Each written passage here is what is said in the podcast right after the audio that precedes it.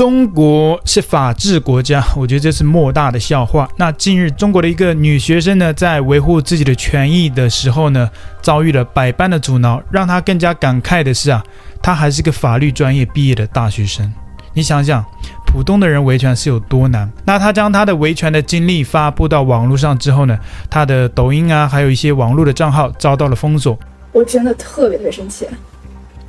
我最近就是在维权。嗯，有一个无良商家侵犯了我的肖像权，然后我已经在法院立案通过，把他起诉了。但是今天承办人，法院的承办人告诉我，联系不上被告，就是没有办法确认被告的身份是不是正确，因为因为被告他之前给拼多多商家、给拼多多平台提提供的个人信息的电话号码是虚假的，打不通，没有开通语音功能。然后承办人就告诉我说，让我自己去联系上被告人。我在湖北宜昌，我的被告在他的身份证上面写的是河南。后面。我就问法院，我说那我能去派出所去调被告的信息吗？他跟我说这样子的话要律师，我这个案件两千块钱的赔偿额，我们这里的律师的话起码应该是三千五以上收费吧。而且我也是一名法学生，我想独立的去承办这个案件，所以第一条路走不通，就不能去派出所调。那么我去跟法院说，我说我能不能就是你们给我开一个协助调查函，我再拿到派出所去开去调身份信息？他跟我说不行，因为我们这个调查函只限于离婚案件。他说：“如果你联系不上被告的话，我们这个案子就没办法开展。”我跟他说：“那进行公告呢？公告期过后呢？直接线上开庭？”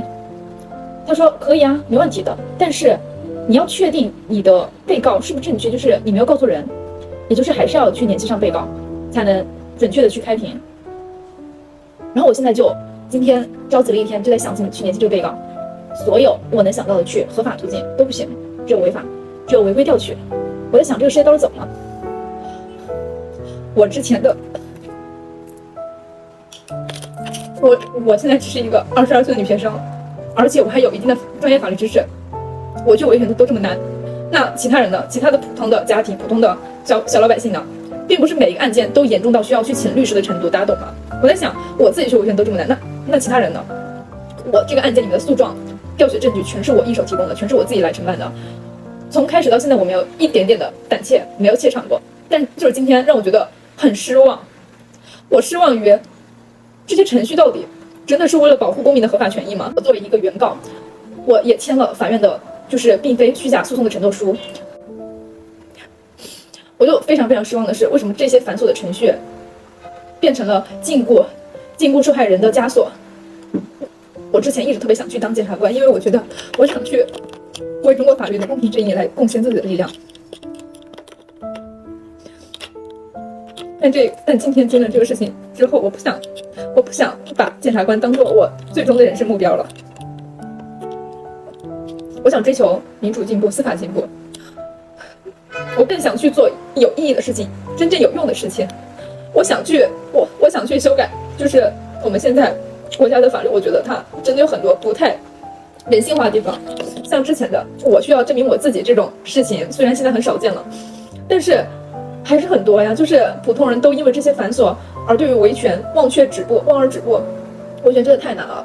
对此呢，有一些中国网友留言就说：“小姐姐，加油，不要气馁，不要对国家失去信心。我们中国是法治国家，继续维权，相信总有一天会成功。”中国是法治国家，就像我一开头说的一样，这是莫大的笑话。中国就是典型的人治国家，是人治理的国家，那就不讲法律了。社会上的一些人情世故，那中国经常讲人情世故，譬如你去看医生，你去医院看病啊，你都要预先准备一些礼物，这不是强制的。你如果看一些大病的话，必定是要准备一些礼物，你才能够得到很好的医治。一个。不成文的规矩吧。那我要分享这个事情，是因为我自己也有亲身遭遇。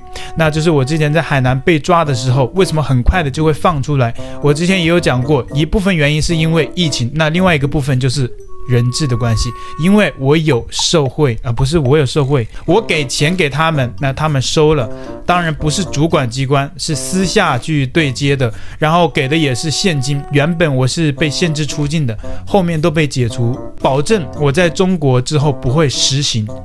就是缓刑。缓刑跟实刑还有区别的，就是就算你判了几年，如果是缓刑的话，呃，你可以在自己家里面，除非你再次发表什么不当言论了，再次被他们逮捕，那么你就要取消缓刑，就要变成实刑。所以他们当时啊，我交了钱，哦、呃，这个应该不算交钱，应该是说我偷偷给了他们某一个单位的某一个人的钱之后，确实有一些改变。你说这如果是一个法治国家的话，你怎么可以用钱去改变这个结果呢？对不对？这显然就不是一个法治国家嘛。还有人跟我说中国是个法治国家，有些人说的比较生动一点的，中国不仅是人治国家，还是习治国家啊，由习一个人说了算。你能说这是法治国家吗？对不对？还有像是刚刚那一位网友留言有说到，说我们中国是法治国家，继续维权，相信总有一天会成功。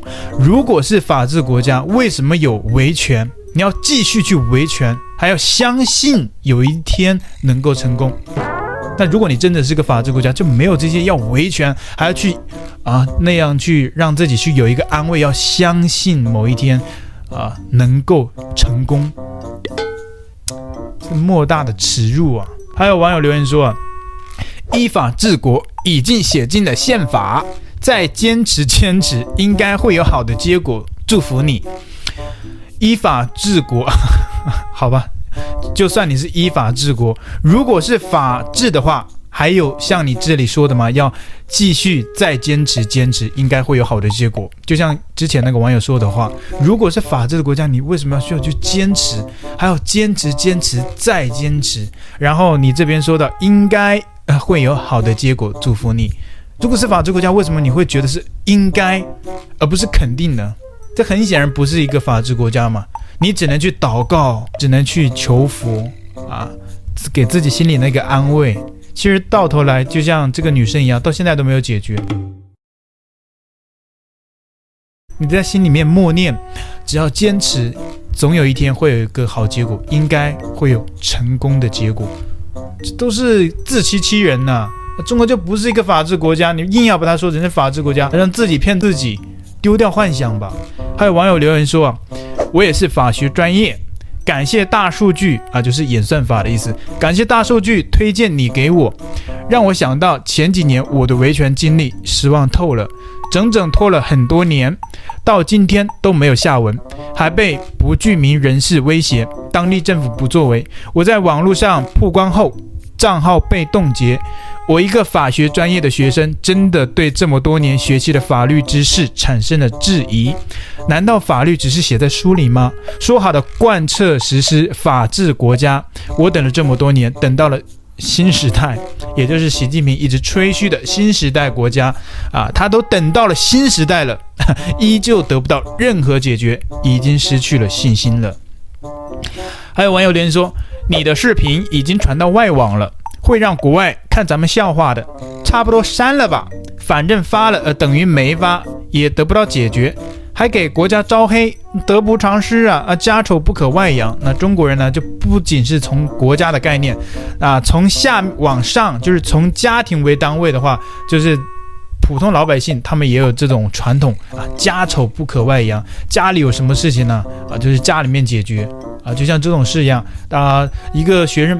原本本来就是他自己在中国维权的经历啊，这些网友就说啊，这个一旦被外网看到了，被台湾呐、被国外的其他国家看到了啊，我们好丢脸呐、家丑不可外扬。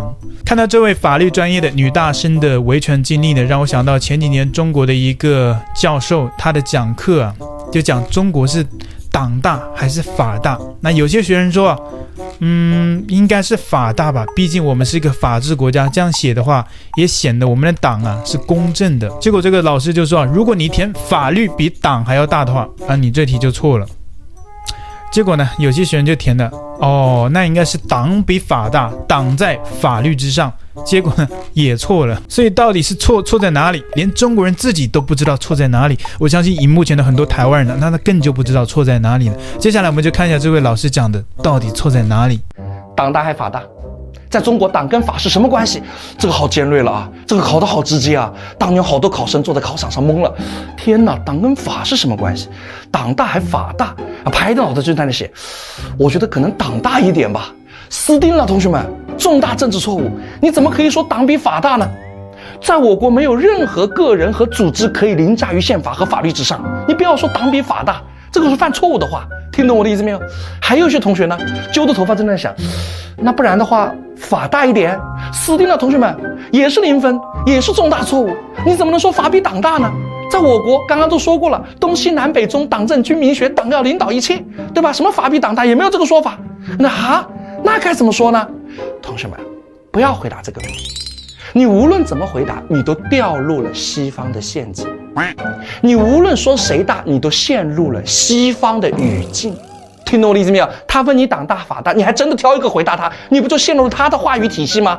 我们不要这样回答，我们要用中特的思维，要用中特的语言去回答。在中国，没有什么党大法大的问题，应该是什么？你看这句话，党的领导和依法治国是高度统一的，能不能听明白？党的领导。他必须要依法进行领导，而依法治国，他又必须是党领导下的依法治国，他们两者并不冲突，是高度统一的。你把这句话一写，沿着这个思路去写，怎么写都是高分。我告诉你，对吧？老师，你阅卷老师一看，哇塞，这个孩子太牛了，政治觉悟好高啊，对不对？所以同学们要搞清楚党跟法在中国的关系，两者并不冲突啊，高度统一的。党的领导是社会主义法治最根本的保证，必须坚持党领导立法，保证执法，支持司法和带头守法，同依法执政，依法治国和依法治政要统一起来。总之就是要党的领导。看完这个老师的课程呢，我觉得他估计自己也被自己给说服了啊！我相信他内心应该知道啊，这些其实就是诡辩，但是没有办法啊！你是这边的老师，你是中国人，你就必须要按照国家给的那一套逻辑。那也欢迎荧幕前的观众朋友们在留言区分享一下你们对中国式法律、中国式逻辑有什么样的看法？欢迎在留言区和我们一起来互动分享。今天影片到这边结束，谢谢。